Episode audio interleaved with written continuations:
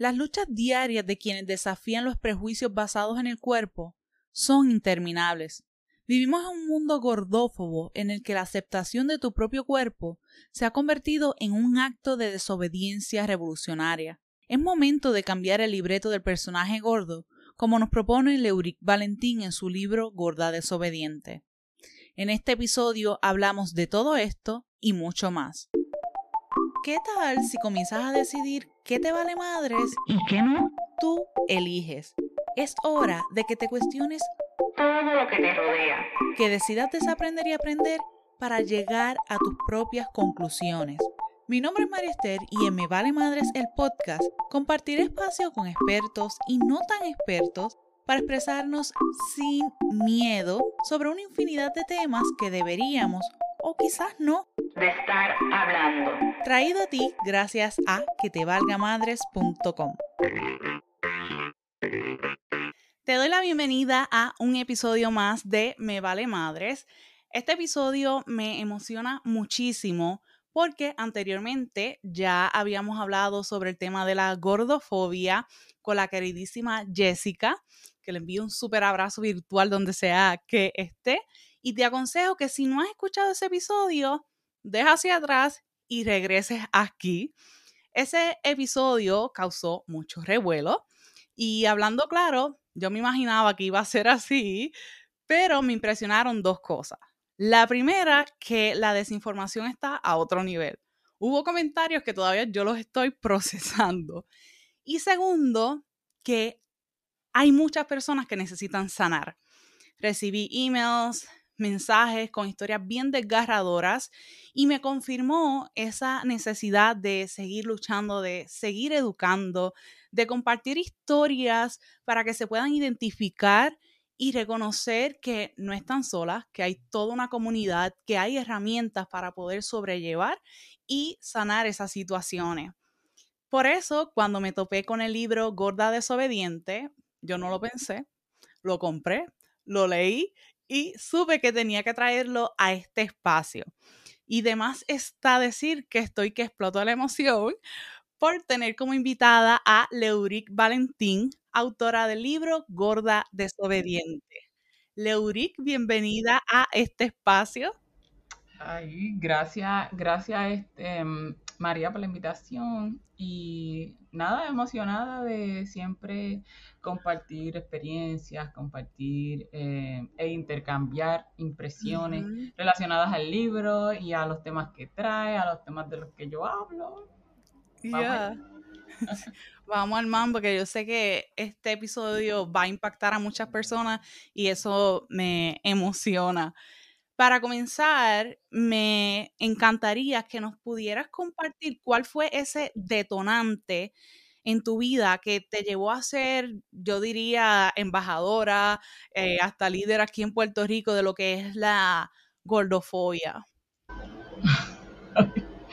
Ay, esta, es, es, algo, déjame ver en lo que suelto deja ver cómo digo esto, no, no hubo un momento en, particular que yo pueda decir, esta pregunta me la hacen frecuente y nunca logro dar la misma, eh, la misma respuesta, porque es dependiendo en el momento de mi existencia que yo me encuentre, que aparece el recuerdo, pero realmente todo, todo, todo, todo, yo te podría decir que empezó hace como entre ocho años por ahí más o menos y en las redes sociales empecé a ver eh, gordas haciendo cosas que yo quería hacer y que yo pensaba que, ah, estaban un poquito extrañas y extrañas porque por lo que la gente se piensa que puede o no puede hacer un cuerpo gordo, una persona gorda.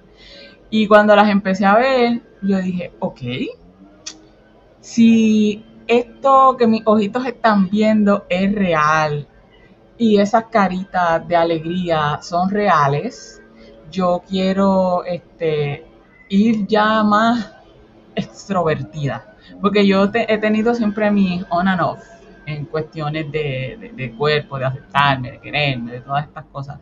Um, y cuando empecé a ver todo este boom, siempre mujeres de fuera, nunca de Puerto Rico, que eso, eso es otro tema.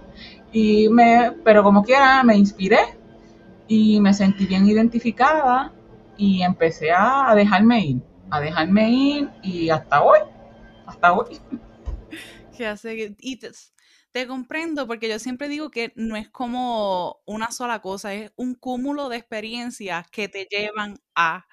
Y a mí me pasó lo mismo al, comenzar a escuchar a Jessica, este, que ella comenta mucho y su co también, la importancia de como que a quién tú sigues y quién tú ves. Y ahí fue, yo hice un detox de las cuentas que seguía y me di cuenta de tantas cosas porque, por ejemplo, hubo un video que jamás voy a olvidar que, que vi de ti, que estabas bailando en la playa.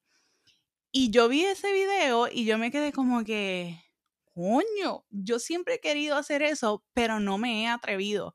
Y yo amo bailar. Quien, quien me conoce sabe que es como que esa es de mis cosas favoritas, de mis pasiones. Y, pero no me atrevo. Siempre me cohibo mucho. Y eh, hace poco le decía a alguien que ahora estoy, ¿verdad?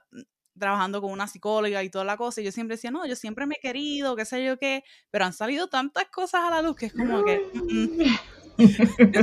no, han sucedido varias cosas que entiendo por qué me cohibo en varias, en varias situaciones pero que también tiene que ver cultura y toda la cosa. Ahora le ahora le está, le estás poniendo nombre porque eh, ese sentimiento, aunque tú me veas aquí así y a la gente que me conoce a lo largo de mi existencia, eh, saben que uno puede ir going through, ¿sabes? Tú tienes tus momentos en que, ah, la luchona ahí bien durota, bien parada, bien sembrada, pero tú sabes esa, esa sensación de que en cualquier momento alguien va a sacar el comentario por gorda, ¿sabes? Por tu peso, porque no deberías, es, eso no debería. Internamente ya ese mensaje, la sociedad, tu familia, tus amistades, la televisión, todo el mundo te lo ha dejado, que, que no es una, a veces cuando yo analizo mucho esto, no es que, ah, es que mucho, no, es que yo estoy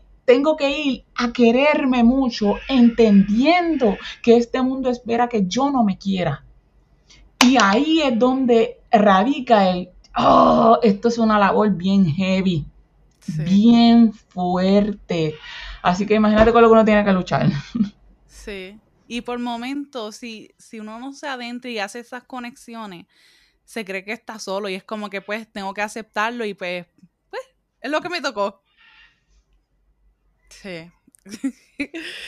yo tengo que confesarte también que cuando leí el título del libro, yo me esperaba un contenido diferente al que es.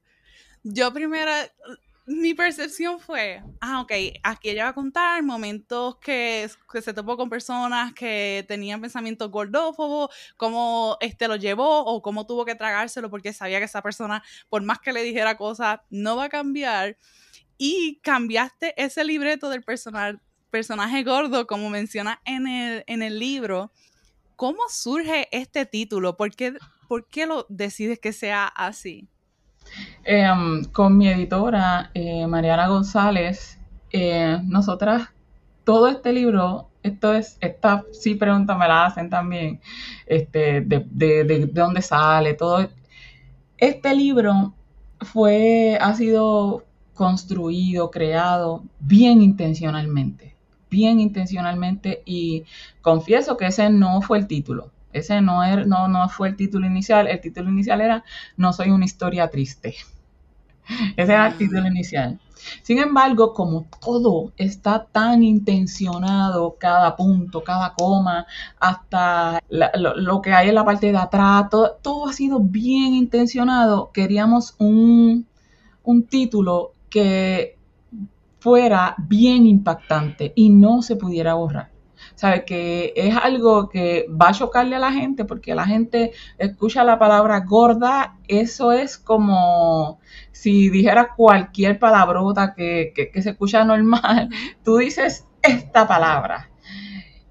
Ah, ya es algo fuerte. Para colmo le añades desobediente. Ya de por sí ser gorda es una desobediencia. Yo estoy aquí dando una, redundancia, pero es con una intención particular, es para que quede claro, ¿sabes qué? Para colmo soy gorda, desobediente, es un cuerpo que desobedece y la sorpresa va a ser a qué es lo que desobedece ese cuerpo. Sí, y que esas partes no son las que se cuentan siempre. Ajá. Y si se cuentan las novelas con las que yo me he topado, es como que tenía derecho a amar, o como que piensa, o sea, es como que con la esperanza de que, y no en, en afirmación, por decirlo de, de una manera.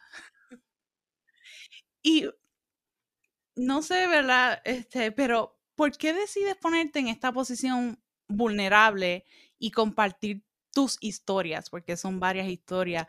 Y sobre todo con el giro que das.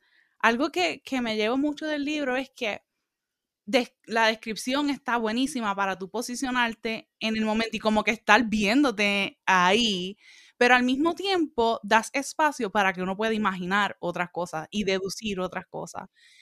¿Por qué decides este, abrirte y, y- y desnudar tu alma, por decirlo de una manera? Eh, vuelvo a la intención. em, una de las cosas que, que yo siempre he tenido claro, yo soy enfermera, esa, em, esa es una de, esa es mi profesión ahora mismo. Y mm, cuando yo empecé a estudiar enfermería y luego paso al lugar donde yo trabajo actualmente, la persona que me va a enseñar cómo es que es el mambo ya cuando tú estás recién graduada y qué sé yo qué, como enfermera, ella me dice, tú haz lo que yo te digo, no lo que yo hago. Porque muchas veces en esta profesión que yo estoy, hacemos cosas que rompen protocolos, que no deberían, pero hacemos, nos tomamos unas licencias que cuando ya tú tienes experiencia, pues sí se permiten, porque aquí es como la matemática. Si el orden de los factores no afecta al producto, no hay problema. Y esas son algunas licencias que nosotras nos tomamos. Pero cuando tú estás empezando, tú tienes que, lo ideal es que tú sigas por el libro. Y a mí eso me, me chocó mucho porque cuando tú eres adulta, a los adultos somos bien, necesitamos eh, lo empírico, necesitamos este, que sea tangible, que yo lo pueda probar, que yo lo pueda... em, y la gente no, no cree aunque vea, no cree aunque vea.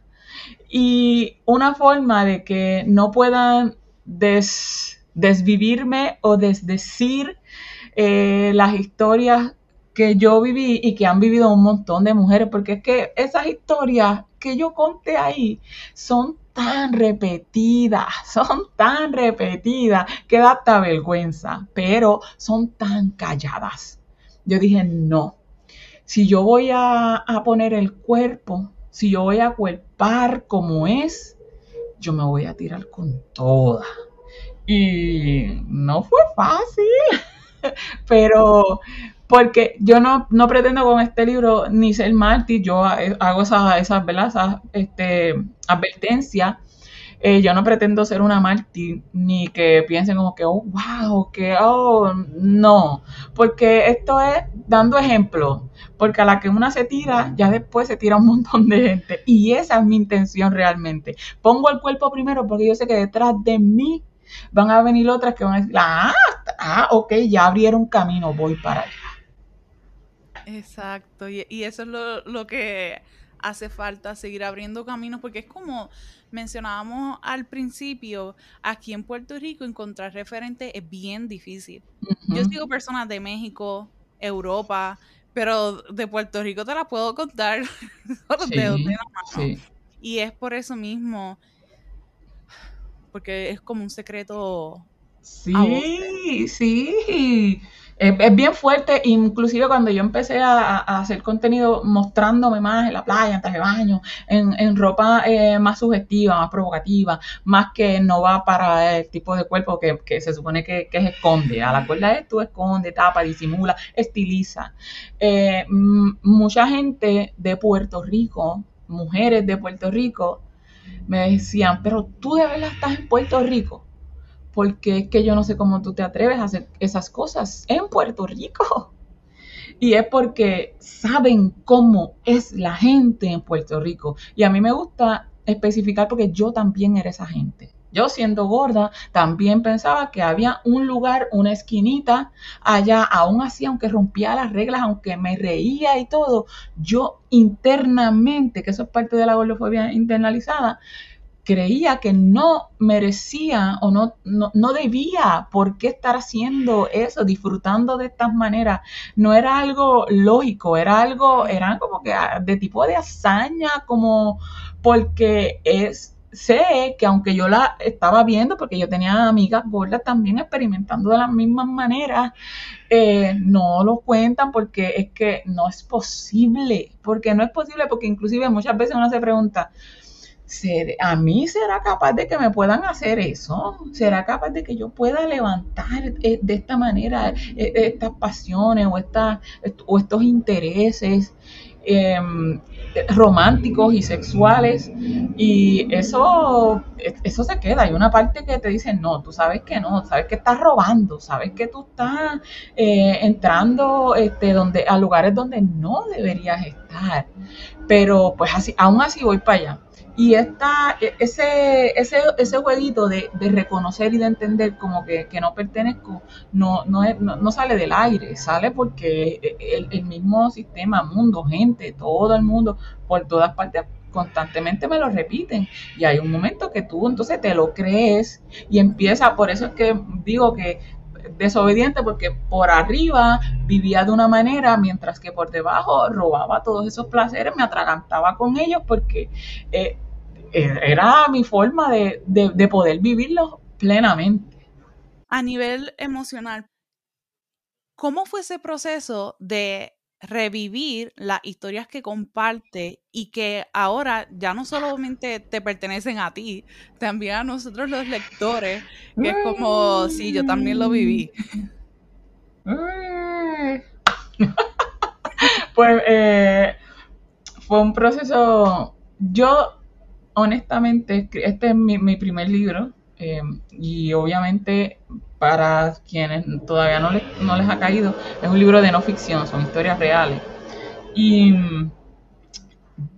yo estuve dos años cogiendo clases. Yo decidí hace como entre seis años por ahí más o menos, entre cinco o seis años atrás, que iba a, que quería escribir.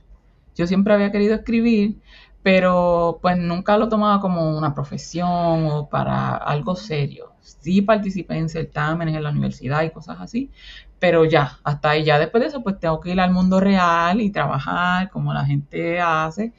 Cuando entro y le hago la propuesta a Mariana de, mira, yo, esta es mi propuesta, porque yo estudié con un argentino durante dos años corrido, enviándole textos, toda la semana me tenía que reunir con él y era un texto, un texto toda la semana que yo compartía. Eh, después termino de coger clases con él, voy y cojo otro, un diplomado en Santo Domingo que era virtual durante seis meses, también para escritora, eh, y sigo, y ya yo me da con cómo yo voy a hacer para escribir, porque yo quería ir, ir en grande, no, no quería algo como autopublicarme, porque eso tiene unos componentes y un trabajo bien brutal que hay que hacer. Em, no es que yo no haya trabajado bien brutal, pero es como que la triple tarea. Y yo tengo trabajo, más tengo otras cosas también. No podía realmente autopublicarme. Y le envió la propuesta a Mariana con, con esto, que era específicamente, mira, Dicen que eh, las gordas somos, siempre estamos llorando, son lo que presentan los medios, son lo que todo el mundo, que debemos estar llorando todo el tiempo por gorda, triste, pero yo me he disfrutado mi vida y le digo, de estas historias nunca se hablan, que es la, la gorda disfrutando sexualmente con estos hombres, haciendo estas cosas. Y a ella le, le vendí la idea pero cuando tengo que, desarrollar la idea, que tengo que entonces abrirme, porque ya yo las historias las había vivido, ya eso nadie me lo podía quitar, fue bien fuerte porque era, ya no, ya no puedo huir. Y al principio yo le envié a ella lo que yo pensaba que ella quería leer. Y entonces eso no era Después le envié algo más o menos con lo que yo creía que ella iba a estar interesada con cositas mías. con cositas un poquito más, todavía eso no era. Cuando ella me dijo, mira, este, Leo, tú me dijiste unas cosas y eso yo no lo veo aquí, veo que aquí es como que un montón de embuste, está tratando de arreglar cosas. Y yo me asusté, yo dije, diantre, yo, yo hago un chiste de eso. Me asusté bien brutal porque no iba a devolver el, el adelanto porque no lo tenía, ya lo había gastado. Entonces dije, pues ni modo, se chavó. Y ahí fue que me abrí y, em- y le conté, le zumbé historia. Y ahí en ese proceso fue que entendí mi proceso creativo, que son como, como strikes. El primero me, me fallo, el segundo fallo, y el tercero ahí es como que ya no, no tengo más opción, pues lo hago. Y le zumbé un montón de historias así bien calientes y ella me dijo, ok, Leo, bájale, bájale dos, vamos a arreglarla aquí, a arreglarla allá. Y así por eso hay algunas historias que las quitamos. eh, y ya después de eso descubrí mi voz de escritora, ¿verdad? De autora, y fue más fácil con esas historias eh, primeras que están en el libro, no las primeras de embuste que este, o arregladas, yo contando ahí, tratando de, disfrazando las verdades. Y ahí, pues ya yo supe, mira, es necesario, eh, es- es bien intencional y no, a veces me, lo, me lo disfruté mucho porque era como que volver a, repetir y, y celebrarme sabiendo que gracias a, muchas de esas historias yo estoy aquí. Gracias a, algunos de estos hombres con los que compartí, que me amaron y disfrutaron junto a mí y conmigo, este, yo, yo, ¿sabes? Yo he tenido una vida placentera también en, en ese aspecto. Tú sabes que así yo lo sentí, que no fue como un, ay bendito, pasándote este, la mano, este, esta historia, todo lo contrario, es como que mira esto y mira dónde estoy ahora. y amé por eso lo- los títulos de, de cada capítulo, me pareció bien interesante, porque también como que te hace como que, wait, ¿es esto que yo pienso o, o- o no? Ese jueguito, porque es como un Sí. juego también con el, con el lector me, me encantó. ¿Y cómo entonces deciden las historias que sí? ¿O es que esas mismas que contaste eh, las alivianaste? ¿O es que hay historias que pensaste que, eh, o pensaron más bien que eran too much para todavía para presentarlas al público? Eh, no, no, no necesariamente que eran too much, sino que estas iban más, más de la mano con ese tono eh, en- entre picarón y, y- y real, no tan explícito, ah, porque cualquiera de estas historias podía, po- podía ser más explícita. Sin embargo, no, no era la necesidad porque el, el main era enseñar el placer y tú puedes obtener placer de tantas maneras como comiendo, eh, bailando y eh, simplemente el, el paso de, de estos hombres por mi existencia eh, fue como un, un escaloncito, un- una paradita bien, bien sabrosa y significativa.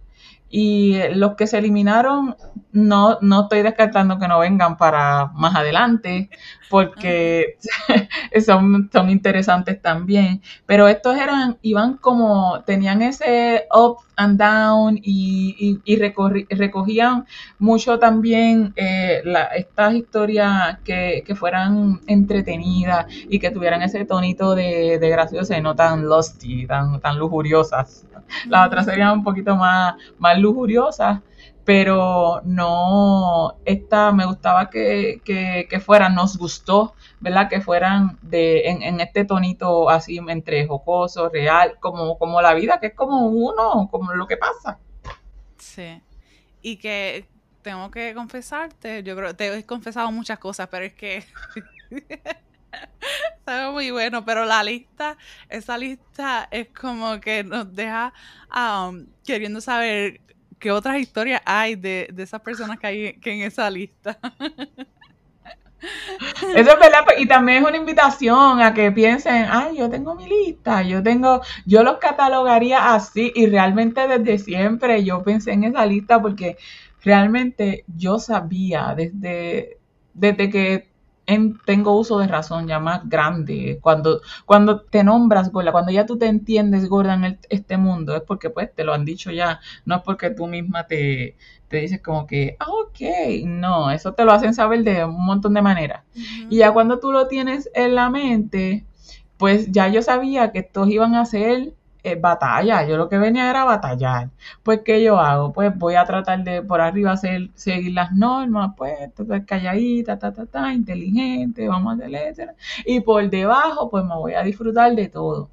Y esa es la intención. Yo creo que yo sabía que yo iba a escribir, mi niña, mi adolescente sabía que, que esto se iba a convertir en un libro porque, porque rayos yo querría hacer una lista, porque era una venganza, era, mira, todas las veces cada uno es un, a- esto que no debía, que no debió haber pasado, pero sí lo hice realidad, lo hice, lo viví y fue real y disfrutamos los dos, no es que fue de embuste, no es que me está haciendo un favor, no es que, no, estos son los reales, yo decía, estos son mis soldados caídos, porque son soldados que no, que no le hacen caso a, la- a los mandatos. Tú sabes que tu historia, eh, cuando acabé de, de ver hace poco la última serie que sacó Netflix de, ay, es de una chica con curvas. De Tiki es eh, de la de la suerte de la de las curvas, no me recuerdo cómo se dice en español, pero sí. es algo así. Y algo que me gustó tanto de esa serie como de tu libro es que, porque pues no solamente es porque sea gorda, sino el ser mujer también, que hay que callarse otras cosas y cómo tú pisabas y si es no, es no, y hasta que yo llegué, si yo quiero, entonces sí. Y para mí es- esa parte este, pesó mucho también el escucharlo en, en tu historia. Y de la mano con eso, algo que admiro de ti es cómo tú proyectas esa seguridad, cómo el mensaje que quieres transmitir a través de, ¿verdad? Ahora tu libro, tus redes sociales. Y ¿por qué decides también compartirlo? Que pudieras quedártelo, es como que pues ya yo sé que así yo me disfruto, este, mi ser, mi cuerpo, pero ¿por qué también compartirlo? Eh, al principio yo lo vi como un paid forward.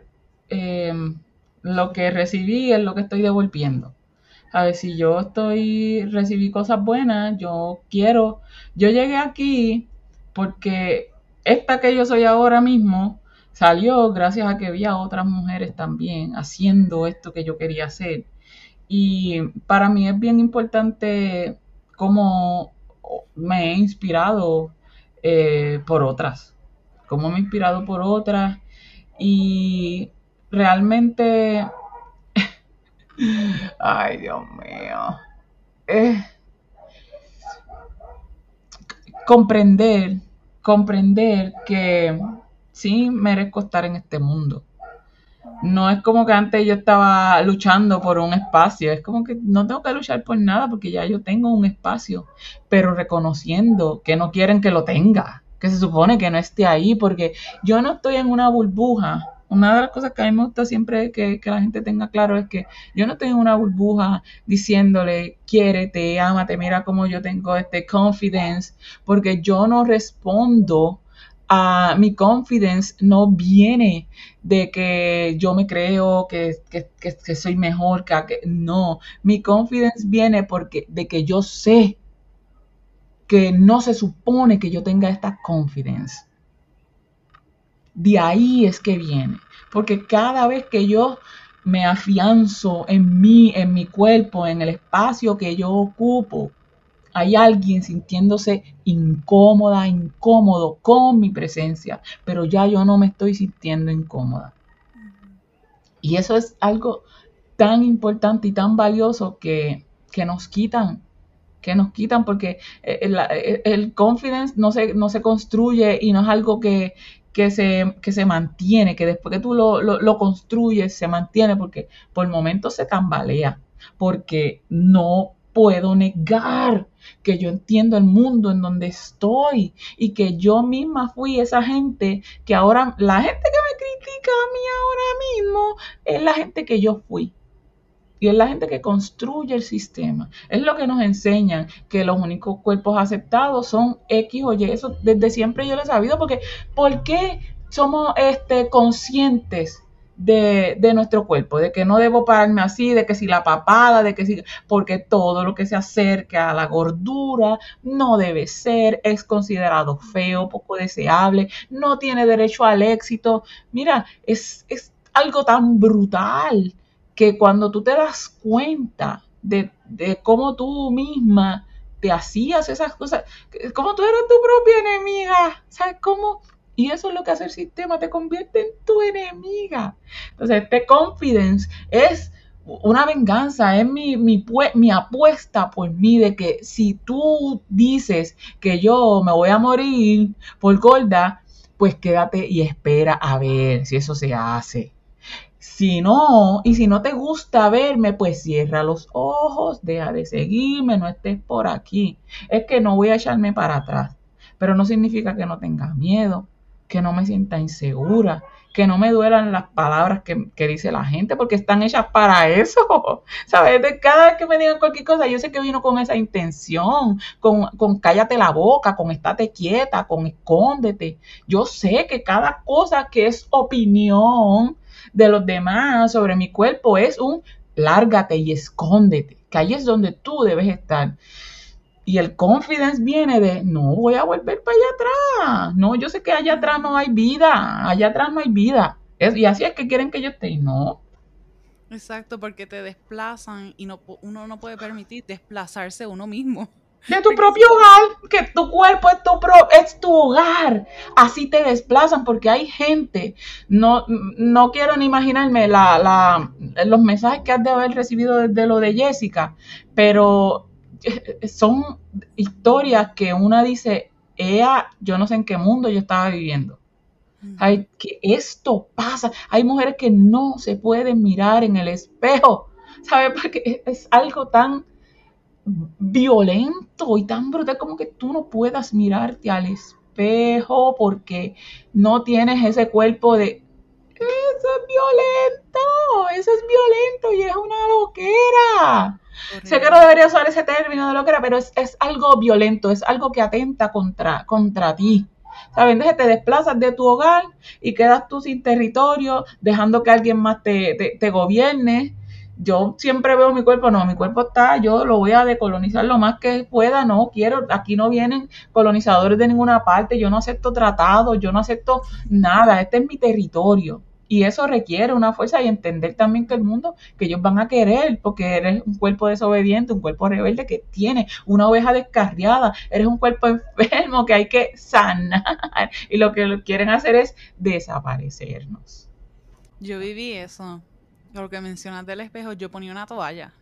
Porque mm. no podía ocultar el espejo. Y detrás del espejo yo ponía, escribía con marcador. No mm. puedes comer esto, no puedes hacer esto.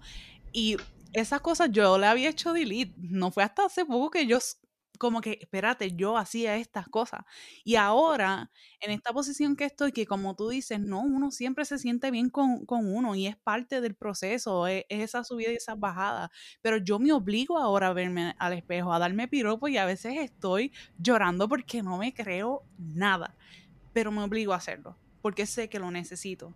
Porque cuando uno tiene un espejo y, y siente este, mirada o comentarios que a veces son como que, you know, este, pues me remonto a ese momento de conmigo, ese estar y el escucharme simplemente a mí.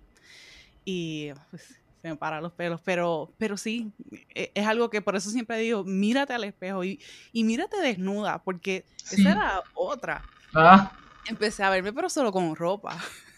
y ahora no. Ahora no es como que tengo que amarme sí o sí.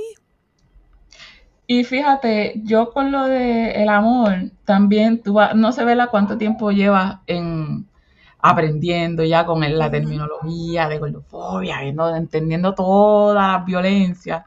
A medida que adelantes, este, vas a entender que el término este de que tienes que amarte, yo a mí me costó trabajo también, era like, este, pero, y uno amarte, tú, tú no tienes que amarte, con que no te odies. Tenemos ya, ¿sabes? Las de ganar. Porque eso es lo que nos hace, nos enseñan a odiarnos. Porque no es que no te ames, no es que tú, no, es que te odias. ¿Sabes? Por eso es que no te puedes ver al espejo. Porque odias eso y hasta que no pase un cambio, algo milagroso, hasta que que este, no salga la, la, la, flaca que tienes dentro, que, que la gorda se la comió, hasta que eso no pase, tú no vas a poder mirarte. Y la realidad del caso es que no, no tienes que amarte, créeme, no, no tienes que amarte con que no te odies, porque cuando no te odias es que hay una tregua. Y la tregua da paso a que puedas entender entonces, Ea, ¿por qué es que yo estoy peleando? ¿Por qué es que yo estoy peleando? Pero si, solamente cuando estás en tregua es que puedes darte cuenta. Y el amor, obligarte, yo, yo lo entendí cuando alguien empezó a decir, es que tú no amas el dedo, tu dedo, tú no amas tu dedo, tú no amas la uña del pie chiquito. Y tiene lógica, tiene lógica, porque una de las cosas que entendemos con no odiarnos es que el cuerpo tiene unas funciones, tiene, eh, es, un, puente para que nosotros estemos aquí. El cuerpo es un puente para que nosotros estemos aquí. Entonces, como rayo, es como si tú tienes tu carrito. Vamos a decir, no es que estoy comparando de que un cuerpo sea, eh, o sean pero tú tienes tu carrito, tu carrito es de dos puertas. Tu carrito es de dos puertas, tu carrito te lleva, te trae, hace todo lo que tiene que hacer tu carrito. Tu carrito no es del color violeta que tiene aquella que se pintó o que nació así. Y entonces así, esto es lo que yo miro de mi cuerpo. ¿Para qué sirve mi cuerpo? ¿Qué es lo que hace mi cuerpo? Me, ayuda, me beneficia, este, estoy usando sus capacidades. Eh, estoy explorando sus límites, sus fronteras. Y el, cómo luce, yo no descarto nunca el cómo luce, porque en este mundo en el que vivimos, el cómo luce sí tiene un impacto, sí tiene un valor. Y por eso es que estamos aquí. Por eso es que estamos aquí, porque si no se le dieran valor, estaríamos, sabrá, de una utopía. Una utopía bien brutal. Y estaríamos hablando de otros temas más placenteros, probablemente. Así que. Y extendiendo eso que acabas de compartir, que te lo agradezco y lo, abrazo mucho, ¿qué le dirías a esas personas que nos están escuchando y en estos momentos tienen una batalla con, su cuerpo, con, su ser? Honestamente, eres tú contra el sistema, contra todo lo que está externo. Imagínate una, una guerra, una batalla, tú solita y un montón de, enemigos. Pues tú no puedes irte para de los, de los contrarios a, tirarte a ti, a tirotearte a ti, a hacerte daño a ti. Tiene que haber una defensa, tiene que haber primero un, un detente, un mirarte, un agradecer, un insistir, un reconocer porque estás aquí. Reconocer que sí es difícil y sí hay diversidad de cuerpos que funcionan de diferentes maneras y que merecen respeto, que merecen respeto incluso cuando son cuerpos enfermos. Porque también está esta dicotomía de la gorda buena, que es la que se ejercita, y la gorda mala, que es la que no se ejercita y come lo que le da la gana. Y no vamos a caer en esos menesteres, porque es que yo te digo, pasa, uno pasa por todas esas transiciones, porque yo paso por todas esas transiciones. Yo pasé por esas transiciones de entender que yo no le debo ni belleza, ni delgadez, ni salud, no le debo nada a, a nadie aparte de a mí. Porque mira, hay gente, y esto a lo mejor puede ser contradictorio o puede ser bien fuerte, y hay gente que puede decir, no, eso no es ser egoísta, pero sí hay que ser egoísta en el sentido, en el sentido más lógico y práctico.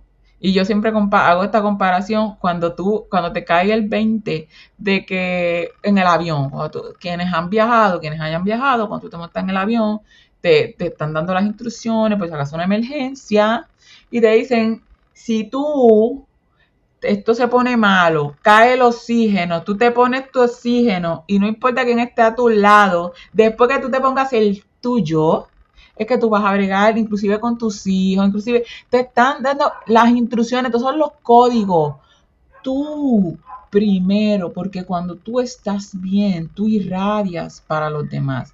Y coño, que estoy diciendo esto a manera, ¿verdad? De, de, de, práctico. No estoy diciendo que primero yo, y no me importa si aquí se está cayendo el mundo, tampoco vengan, no, no, vengan a, tergiversar. Eh, primero yo, porque yo me aseguro de que yo estoy bien, yo estoy bien fuerte aquí, sólida. Vamos a bregar contigo, que te puedo. No estoy aquí de sacrificar a los mártires, gente, los mártires de los mártires, sufrimiento, no venimos a sufrir, no vinimos a sufrir.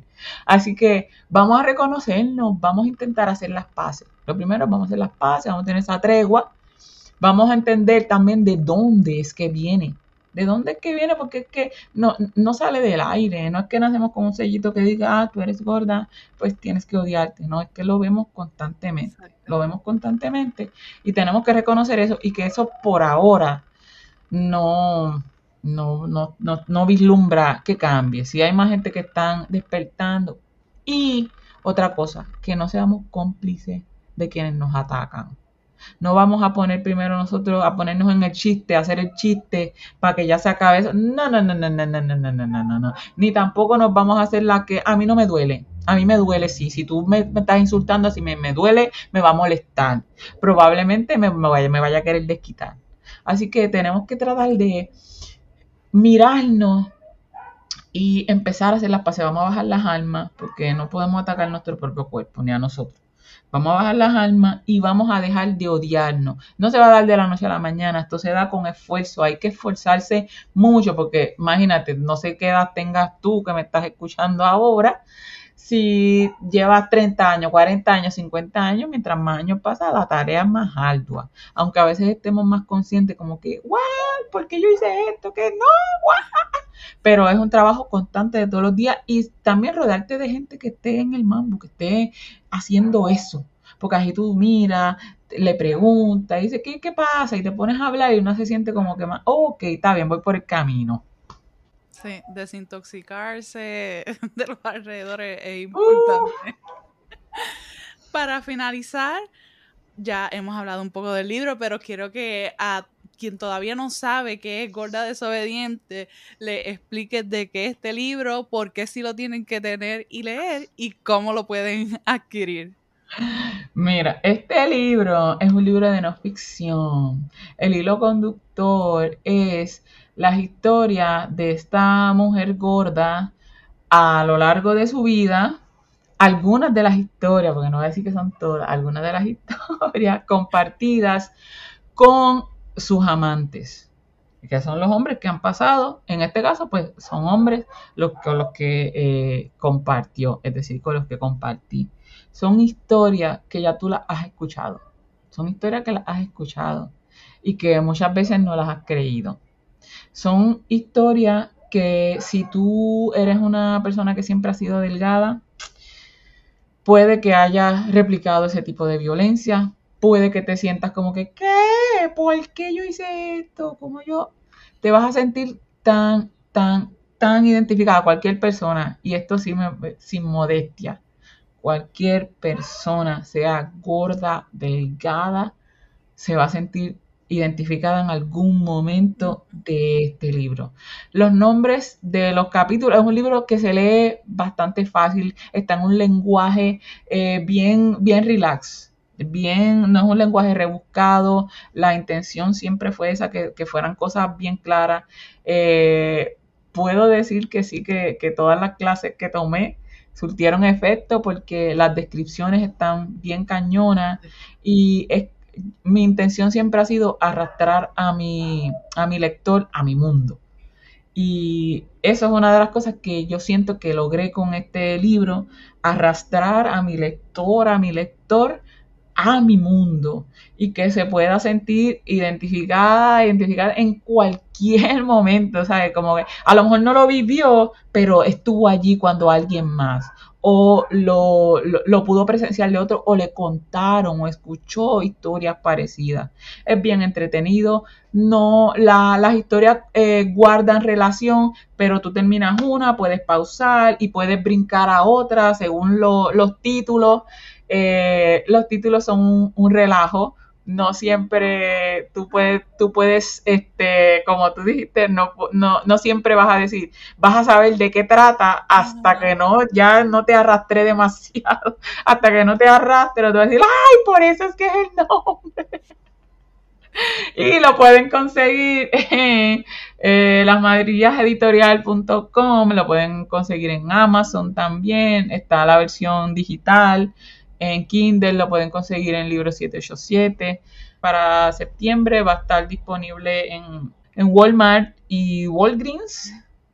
Este, y esperamos que pronto para el mundo entero, porque por ahora pues está como que para Puerto Rico, Estados Unidos, por las cuestiones de envío. Así que, tenemos aquí este, personas de Panamá y México que el podcast está siendo escuchado, pero ya va a salir por ahí, así que estén pendientes. En los comentarios me gustaría que nos dejaras saber qué opinas sobre todo lo que hablamos en este episodio y qué te llevas. Leuric, ¿en dónde te pueden seguir y conectar contigo? Ok, me pueden seguir a mí en mis redes sociales en Instagram, Leuric underscore Valentín. También eh, en TikTok estoy así, pero no vayan a TikTok, olvídate. En Instagram es mi main account.